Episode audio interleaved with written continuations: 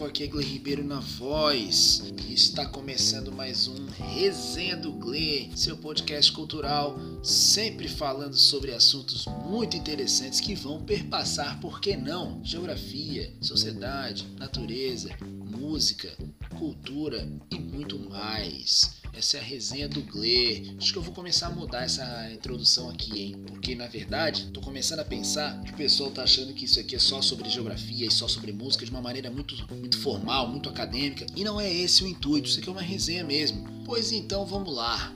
O assunto de hoje é: ser adulto é caro e perigoso. Isso vocês já sabem, né?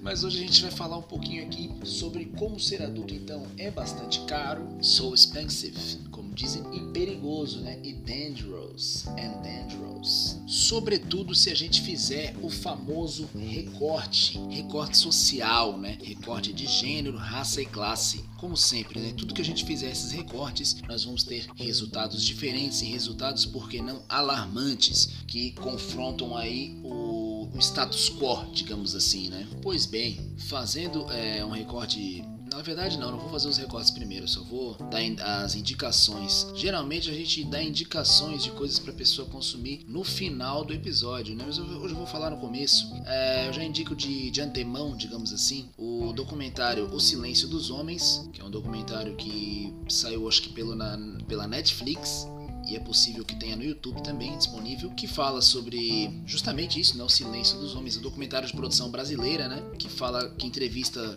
cerca de 20 ou 30 homens de, sei lá, de 20 a 40 anos, e eles falam sobre o, justamente o seu silêncio, a dificuldade de se abrir, falar sobre as suas emoções, sobre as suas dificuldades, sobre enfrentar os seus, seus medos, suas inseguranças como um todo, e, e, a, e a relação que isso tem com, a, com o consumo de álcool e drogas, com o seu consumo com a família, com a sua relação profissional, e como tudo, tudo afeta diretamente essa população através dessa dificuldade de se abrir, de se entender e e, as dificuldades culturais etc. É bem, é bem interessante fazer essa reflexão de como culturalmente foi instituída as ideias né, de que o homem não chora, o homem não fala sobre seus problemas, enfim, e isso foi acarretando em problemas gigantes para a população masculina com o passar do tempo. Outro documentário, que na verdade é uma entrevista, né, com o professor Silvio de Almeida, né, o grande Silvio de Almeida, né, que está sendo muito falado hoje em dia e merece com certeza, que é advogado, filósofo, professor universitário,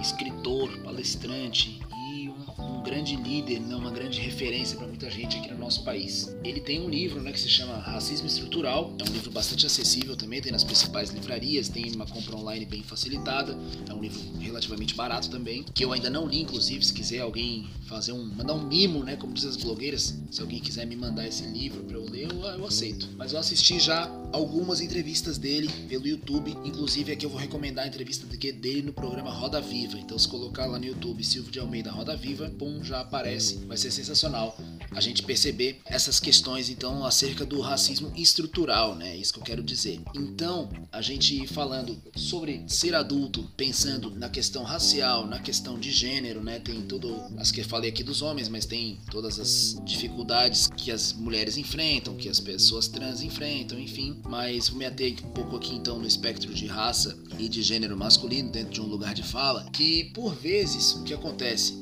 o homem adulto, o homem pobre, o homem racializado enquanto negro, pardo indígena, ele é privado então de se cuidar, digamos assim, se cuidar da maneira das maneiras mais variadas certo? De cuidar do seu psicológico, de cuidar do seu da sua autoestima, de cuidar do seu ciclo social, do seu próprio tempo de ócio, tempo de ócio criativo, do seu tempo de trabalho como um todo. É privado de condições de saúde, né? Existem dados, eu não trouxe esses dados, mas existem dados de que a população masculina frequenta muito menos o médico, o negro masculino, né, frequenta muito menos o médico e, consequentemente, acaba infelizmente descobrindo doenças já em estágio mais avançado, né, conforme vai chegando a idade, vai, não vai, não vai, não vai ao médico, de repente já descobre um câncer, uma diabetes, enfim, outras enfermidades já em estágio mais avançado. É, é uma população que enfrenta grandes problemas com o alcoolismo, com as drogas, tudo isso acarretado é, muitas vezes dentro dessa perspectiva de, de opressão e de exclusão social e de exclusão através exclusão social, né? Exclusão através de renda, através de emprego, exclusão urbana, né? de periferização, tudo isso vai causando um efeito né, de que a pessoa vive a vida adulta praticamente sem conseguir se cuidar, né? sem conseguir se avaliar, se autoconhecer e perceber o que está indo bem ou o que não está indo bem em sua vida e a partir de então fazer mudanças. Né? É claro que existem diversos tipos de gente no mundo, né? Eu não vou conseguir aqui dar conta de falar sobre todos, mas ser adulto custa muito caro, como a gente já falou, né? Pessoas parecidas aqui da minha faixa etária e parecidas aqui do meu contexto social estão enfrentando essas situações agora, né, de desemprego, de qualificação profissional que não garante emprego, um acesso dificultado à moradia, uma dificuldade de perspectiva de futuro como um todo, né? Sem futuro, sem futuro.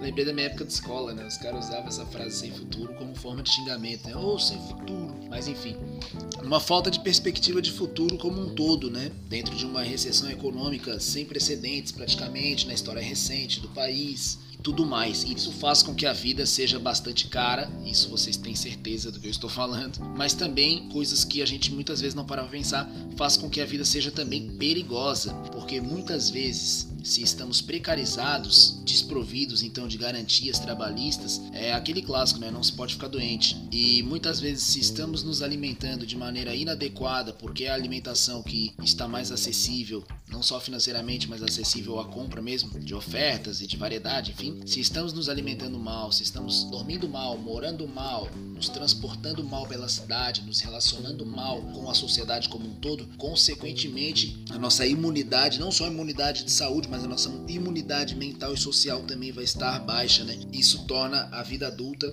do cidadão bastante perigosa. Então, o contexto atual do sistema capitalista, o contexto atual latino-americano, brasileiro nas grandes cidades e por que não no campo também, com todas aquelas violências que eles que essas populações sofrem no campo, faz com que a sociedade atual, né, os adultos estejam vivendo perigosamente, tá certo? E por que eu digo adultos? Porque a infância, ela também carrega, é claro, uma série de dificuldades, né? Talvez uma das, uma das maiores dificuldades seja justamente seja justamente a incapacidade de como se fosse assim de resolver os seus problemas sozinho, né? As crianças elas necessitam, né, da, da sua família, dos seus responsáveis ali para tutelá-las. Tutelá-las é engraçado, né? Para cuidar delas, né? Para poder decidir o que vão comer, quando vão comer, o que vão vestir, onde vão morar, onde vão estudar, aquela coisa toda, né? E na infância, sem romantizar, né? Falando, tô falando uma parada aqui numa boa, né? Não estou romantizando a pobreza.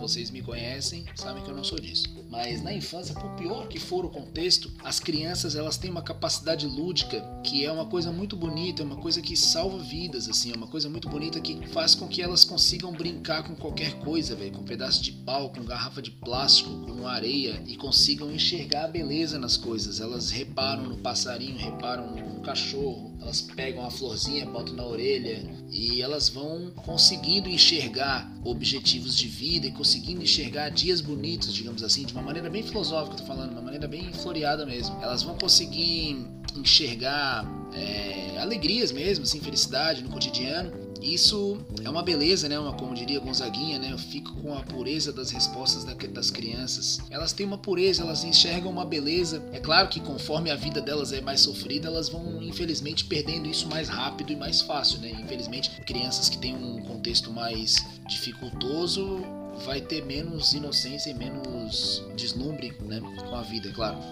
Mas, no geral, nessa fase da vida, o, o fator lúdico ainda é muito forte. E o que torna então a vida adulta tão perigosa é justamente essa mudança muito cultural, muito é, normalizada sobre a construção do que vem a ser uma pessoa adulta. Essa não admissão do lúdico no, no, no, dia a dia faz com que a vida adulta seja mais perigosa, porque ela vai ser mais estressante, né? Um adulto ele fica muito mais estressado Imagina um homem adulto vai reparar no passarinho, vai reparar numa flor, isso falando aqui abertamente.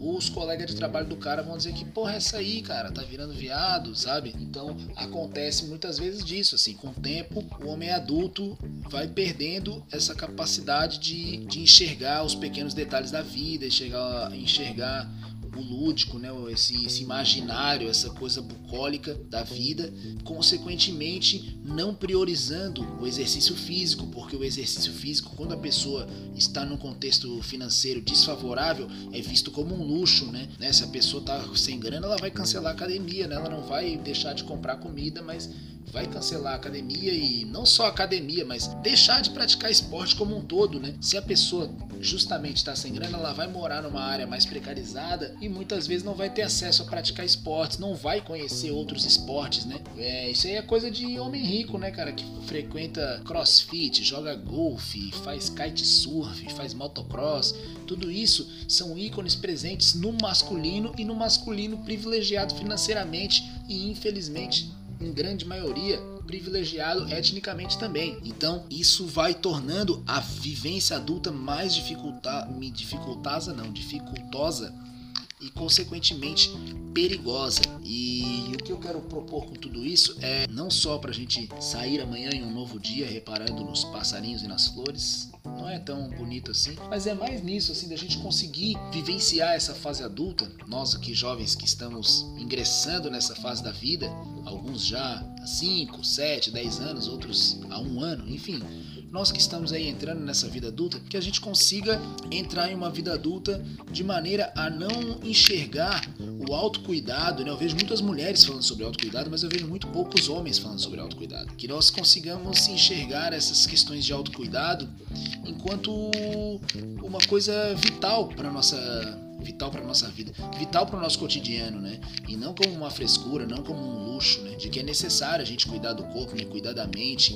na medida do possível, né? Tentar conseguir alguma prática que beneficie o corpo, tentar conseguir alguma prática que beneficie a para que a gente consiga então viver uma vida é, mais saudável e não só mais saudável do ponto de vista de aparência, né? Ah, o cara tá magro, tá saudável, não, mas uma vida onde a gente consiga alinhar mais as nossas expectativas e alinhar mais as nossas questões internas e de certa forma ser mais bem sucedido, né? E ser bem sucedido nessas questões é igual aos barras de ouro lá do programa do Silvio Santos, valem mais do que dinheiro.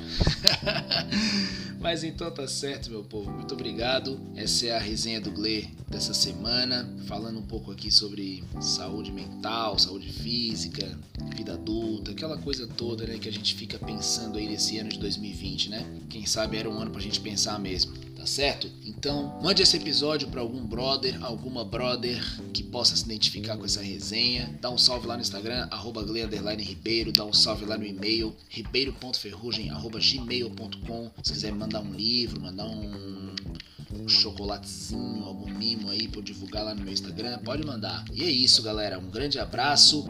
Viva a democracia. Valeu, valeu!